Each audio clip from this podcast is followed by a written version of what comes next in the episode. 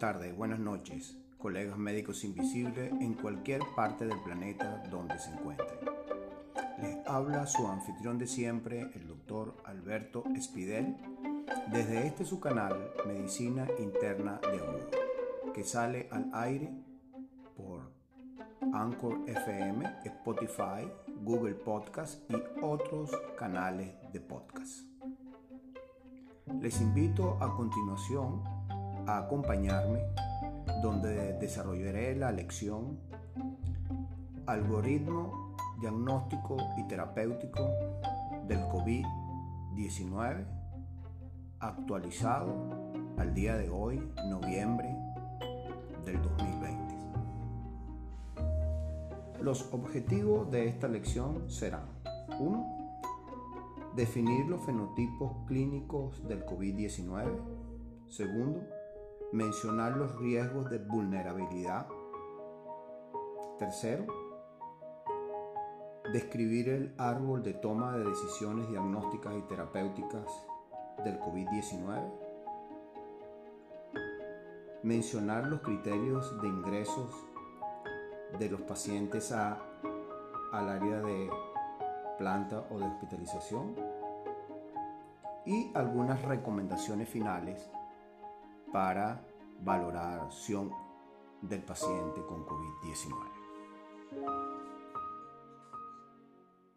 Luego de pasada la primera ola de la infección por el SARS-CoV-2 y de lo mucho o poco que se ha aprendido en relación a esta infección específicamente porque ha habido muchos cambios y porque en el mismo tiempo se describe la historia natural de la enfermedad, lo cual hace complejo el abordaje diagnóstico terapéutico y por supuesto el estado de incertidumbre donde nos encontramos los médicos que asistimos y atendemos a estos pacientes. Desde el punto de vista del fenotipo, hay tres fenotipos identificados. Aquellos que presentan enfermedad leve, enfermedad moderada y enfermedad grave. Cada uno de estos tres fenotipos se caracteriza o tiene características propias desde el punto de vista de los síntomas, de los signos, de las exploraciones diagnósticas como la radiografía de tora, la ecografía pulmonar y la analítica. Tal vez la característica que transversaliza enfermedad leve, moderada o grave es definitivamente el grado de insuficiencia respiratoria y el grado de SDRA asociado. Podemos definir entonces las características más importantes de la enfermedad leve desde el punto de vista de los síntomas es la presencia de una fiebre de 1 a 3 días que cede con antipirético, tos seca o dinofagia, congestión nasal, malestar general y cefalea y astromialgia. Y del punto de vista de los signos, generalmente lo que más sirve o son de utilidad es la frecuencia cardíaca. En la enfermedad leve está por debajo de 100 latidos por minuto. La frecuencia respiratoria está por debajo de 22 respiraciones por minuto y la saturación de oxígeno al aire ambiente está por encima del 95%. Hay que tomar en cuenta que también cada uno de los fenotipos eh, se le debe de identificar los antecedentes, eh, la edad y por supuesto las condiciones de donde vive y de donde está el paciente. No es lo mismo paciente de menos de 50 años o más de 50 o un paciente con 60 que está residenciado y sufre de un deterioro cognitivo, un Parkinson y que tenga problemas de disfagia a otro que no. Porque el reconocimiento de esos, de esos parámetros van a permitir tomar decisiones más racionales.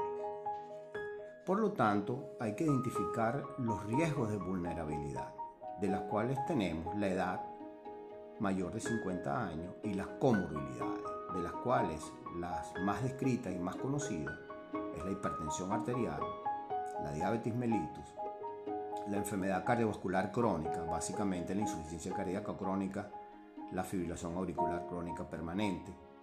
También tenemos la enfermedad pulmonar obstructiva crónica, el ictus, la enfermedad renal crónica en estadio 3 o 5, hepatopatía crónica, ya sea por cirrosis hepática secundaria al enolismo secundaria a la infección por viruela de hepatitis C, tumores sólidos y hematológicos, la inmunosupresión y, por supuesto, los patrones radiológicos de infiltración multilugar. También es importante reconocer de dónde viene el paciente. Si el paciente tiene mayor de 60 años y tiene buena, eh, se encuentra bien cuidado en las residencias o tiene buen apoyo familiar. En relación a la enfermedad moderada, tenemos que la caracteriza desde el punto de vista de sus síntomas, una fiebre mayor de 38 grados centígrados por 4 días, acompañada de disnea, y los signos de una frecuencia cardíaca entre 100 a 125 latidos por minuto, una frecuencia respiratoria de 22 o 25 respiratorios por minuto y una saturación de oxígeno de menos de 95%, entre 93 a 95% y la radiografía o la ecografía pulmonar muestra signos de infiltrados multilobares. Y adicionalmente a eso, el algoritmo dice que si este paciente tiene riesgo de vulnerabilidad, entonces hay que tomar algunas acciones que posteriormente vamos a desarrollar en el árbol de toma de decisiones. En la enfermedad grave, eh, los síntomas más frecuentes, además de fiebre de 38 grados centígrados persistente con disnea, puede haber hemoptisis, dolor tipo pleurítico, puede haber confusión oletaria, vómitos, diarrea, más deshidratación. Los signos más importantes son frecuencia cardíaca por encima de 125 latidos por minuto, frecuencia respiratoria mayor de 25 respiraciones por minuto y una saturación de oxígeno por debajo del 93% al aire ambiente. Estos pacientes pueden ser agrupados en dos grandes grupos en relación a la presión arterial.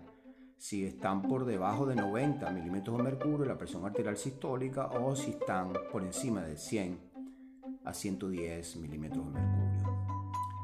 Eh, adicionalmente a eso, todos los pacientes deben, de alguna manera, si llegan al hospital y adicionalmente tienen eh, riesgo de vulnerabilidad o han tenido contacto estrecho desde el punto de vista epidemiológico, hace necesario hacer una analítica que en muchos centros se denomina analítica COVID, que por regla general cuenta con hemograma, bioquímica básica, gases arteriales cuando están indicados porque la saturación de oxígeno está por debajo del 95%, y una analítica un poco especial donde eh, se solicita la ferritina, la PCR, la LDH, las proteínas totales, las transaminasas, la bilirrubina, el dímero y las troponinas. Estos marcadores, estos biomarcadores van a servir de no solamente de valoración en el tiempo de su comportamiento eh, para ver cómo es su tendencia, sino que también puede de alguna manera eh, mostrar algunos signos de gravedad.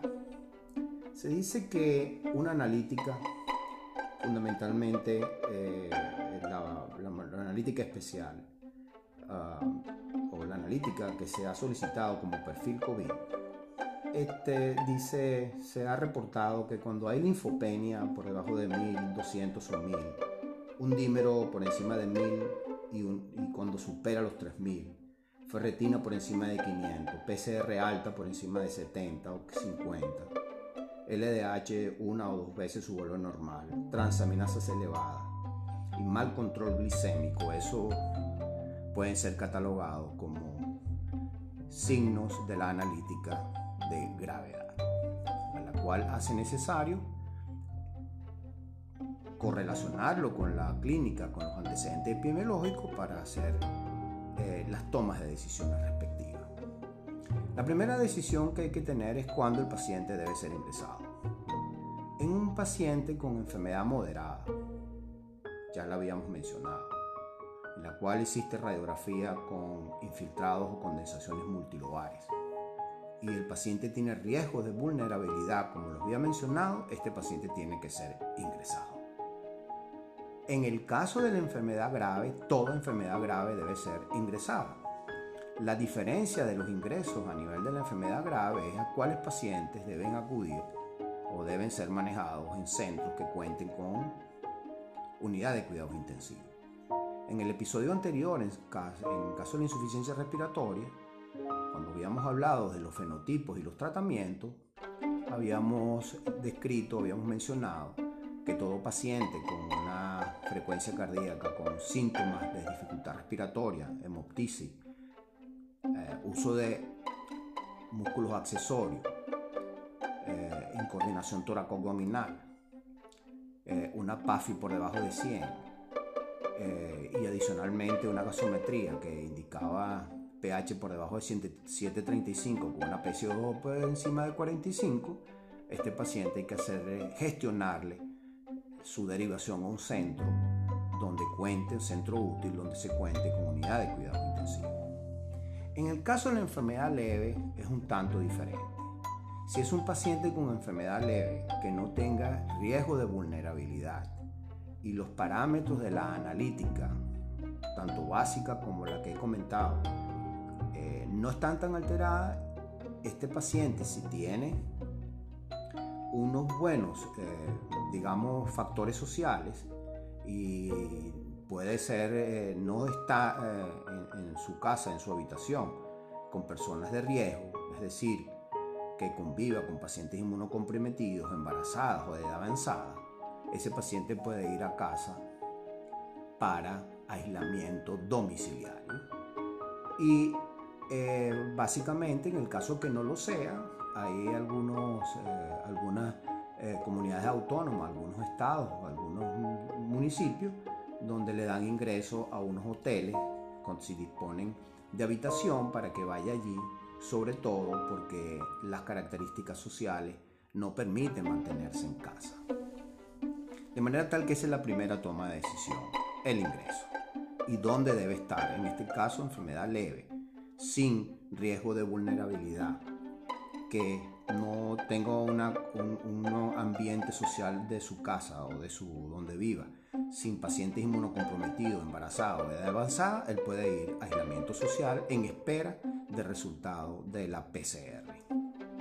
Si el caso es de un paciente que tenga problemas para poder estar en casa porque cuenta con pacientes o familiares inmunocomprometidos, embarazadas y de edad, y de edad avanzada, entonces debería ir a ingreso a sitios como hoteles donde están un poco más eh, cuidados.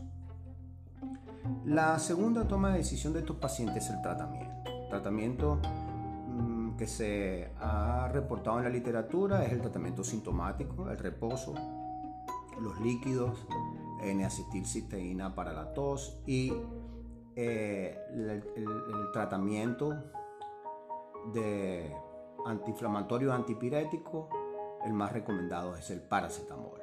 En estos pacientes no están indicados, a menos que se pruebe una coinfección, antibióticos. En el, segundo nivel, que es la, el segundo fenotipo, que es la enfermedad moderada, que ya la hemos caracterizado, en estos pacientes, enfermedad moderada con riesgo de vulnerabilidad, el paciente debe ser ingresado. Y el tratamiento, básicamente, además del tratamiento sintomático, insistir con mucho detenimiento en la pauta de tratamiento habitual sobre todo porque si hay riesgo de vulnerabilidad hay que mantener controlado la hipertensión, la diabetes, las enfermedades crónicas pulmonares, cardiovasculares, renales, de hepáticas o la inmunosupresión. Hay que mantenerlas controladas porque adicionalmente tiene factor de riesgo de hacer esas complicaciones e iniciar, detonar lo que se llama la falla de múltiples órganos. Estos pacientes adicionalmente a el tratamiento de su pauta habitual más el tratamiento sintomático con la hidratación, generalmente se recomiendan dos, digamos, dos tipos de tratamiento. La primera de ellas es, dependiendo de cuáles sean los, los, protocolos. Yo voy a decir protocolo general de algunos de los sitios donde he trabajado, en la, en la moderada y en la grave, que esté de 5 a 7 días, se recomienda la utilización de la dexametasona. Generalmente de 6 miligramos día, se recomienda por 10 días. Y en el caso de no disponer de la dexametasona, eh, se, ha, se, ha, reportado en la, literatura la utilización de prednisona 40 miligramos día. Algo muy importante también a recordar es que es necesario ver las complicaciones, los efectos secundarios de la terapia con corticoides, como es eh, la hipertensión, la hiperglicemia y algunas veces eh, algunas relaciones, algunas alteraciones del sudado con el tracto gastrointestinal. El otro tratamiento que se recomienda es el tratamiento con heparina. Normalmente se está recomendando heparina de bajo peso molecular y en ella son dos las que están más descritas en la literatura. La bemiparina a una dosis de 3.500 unidades día o la enoxaparina a 40 miligramos día. Es muy importante mantenerla durante 7 a 15 días después de la resolución de la neumonía y es muy importante hacer algunas modificaciones en relación al filtrado glomerular. Si el filtrado glomerular está por debajo de 30 mililitros por minuto, deben reducirse a la mitad de la dosis. Normalmente la bimiparina se reduce a 2500 y la enoxaparina a 20 miligramos día. El otro tratamiento importante de estos pacientes corresponde al remdesivir. Allí hay algunas consideraciones importantes en relación al protocolo de cada uno de los pacientes. Generalmente los pacientes con, que tienen remdesivir, que se le pauta remdesivir, son en cuando hay signos de gravedad, como lo habíamos dicho, en neumonía grave, aunque algunos también han probado la terapéutica en enfermedad moderada. El rendicivir se da una dosis de carga de 200 miligramos, seguida de 100 miligramos día y la dosis recomendada son por 5 días. Y adicionalmente a eso es muy importante eh, mantener y valorar en el tiempo las funciones respiratorias. En algunos centros un poco más de avanzada, donde cuenta con mayor tecnología, además de hacerle eh, el recuento del linfocito, el dímero, la ferritina, la PCR, las proteínas totales, las transaminasas y las troponinas, también se hacen dos marcadores. Uno de ellos, el interleuquina y el TNF. Y en base a eso se hace también una caracterización para valorar los riesgos y que además sirve para la toma de decisiones para el remdesivir. Este, otra toma de decisiones importantes en estos pacientes es que la gran mayoría, sobre todo cuando están por encima de 60 años, eh, tienen las eh, riesgos de vulnerabilidad y las comorbilidades y se hace necesario, una vez que han sido ingresados, eh, tomar en cuenta cuáles son lo, que lo que hay que gestionar y lo que hay que de alguna manera identificar en cada una de ellas, ya sea si es enfermedad oncológica, si es enfermedad eh, pulmonar obstructiva crónica, si es enfermedad cardíaca crónica, si es el caso de la demencia, si es paciente frágil, que es muy importante, un índice de fragilidad de Rockwell es muy, de es muy importante para poder valorar a dónde se está de alguna manera eh, eh, con el paciente la enfermedad neurológica degenerativas como la esclerosis múltiple, Parkinson, la esclerosis lateral hemiotrófica o la demencia, el Alzheimer, igual que la hepatopatía crónica. En todas, cada una de ellas hay algunas recomendaciones. En el caso de la enfermedad oncológica hay que ver, identificar si el cáncer es metastásico o no, si es loco regional o metastásico, si está en progresión o está en remisión y qué síntomas están persistiendo caso de la enfermedad pulmonar obstructiva crónica es muy importante para la razón de la disnea. Los criterios espirométricos de ver en qué gol está. Criterios gasométricos para ver si es un retenedor o no de CO2, una insuficiencia renal crónica, una enfermedad respiratoria crónica que amerita o no tratamiento domiciliario con oxígeno con CPAP. Y si hay o no hay insuficiencia cardíaca asociada. Ese es un punto muy importante. Por regla general, la dificultad respiratoria es mixta en estos pacientes. En el caso de la enfermedad cardíaca crónica, además de identificación de la disnea y clasificarla según la NIJA, hace importante eh, actualizar la ecocardiografía para ver la fracción de eyección y si hay o no hipertensión arterial pulmonar y adicionalmente eh, ver cómo está la, la de las paredes el caso de demencia se hace muy importante ver la progresión, el estado funcional y nutricional es importantísimo valorar el proceso de la difagia, los síntomas de deterioro comunicacionales y eh, los cuidados, cómo está su actividad según eh, si es dependiente o independiente y qué cosas hace en la actividad basal en la vida diaria. En la enfermedad hepática es muy importante hacer una clasificación según el child, eh, el melding, algunas otras cosas y también valorar el perfil de funcionalismo hepático muy importante, el problema de la coagulación. Y en insuficiencia renal crónica se hace imprescindible la determinación de la filtración glomerular, sobre todo para la, eh, de alguna manera, eh, colocar eh, los, fármacos que se deben reajustar cuando hay alteración de la enfermedad renal. Un punto muy importante en este algoritmo de toma de diagnósticas y decisiones es que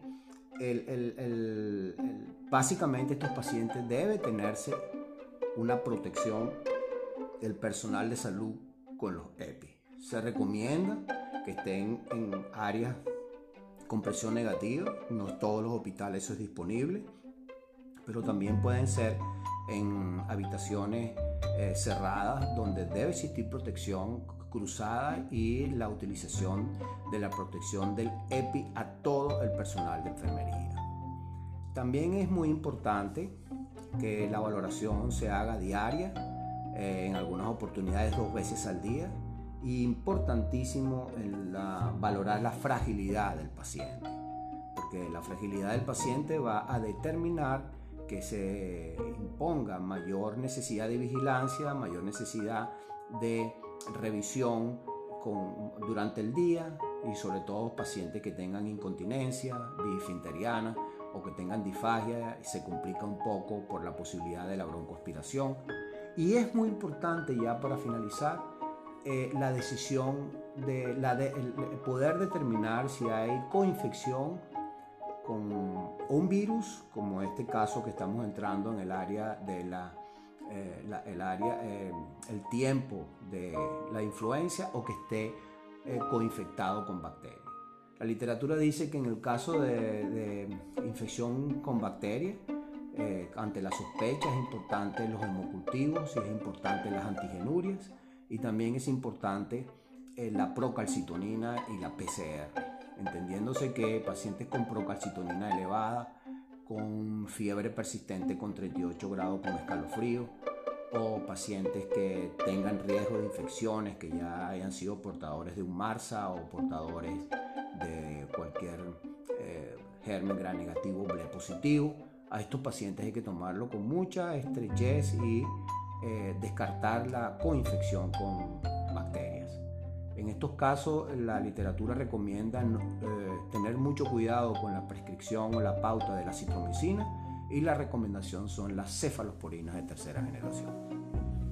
Bueno, eh, colegas médicos invisibles, espero que este algoritmo sencillo pero muy útil y muy práctico eh, le sirva como un granito de arena para mejorar la aproximación diagnóstica y terapéutica en relación al COVID-19 y le sirva, le haya servido para mejorar su competencia en el manejo de estos pacientes. No me queda otra que agradecerle su atención e invitarlos para un próximo episodio de este su programa y canal Medicina Interna de Abu. Muchas gracias.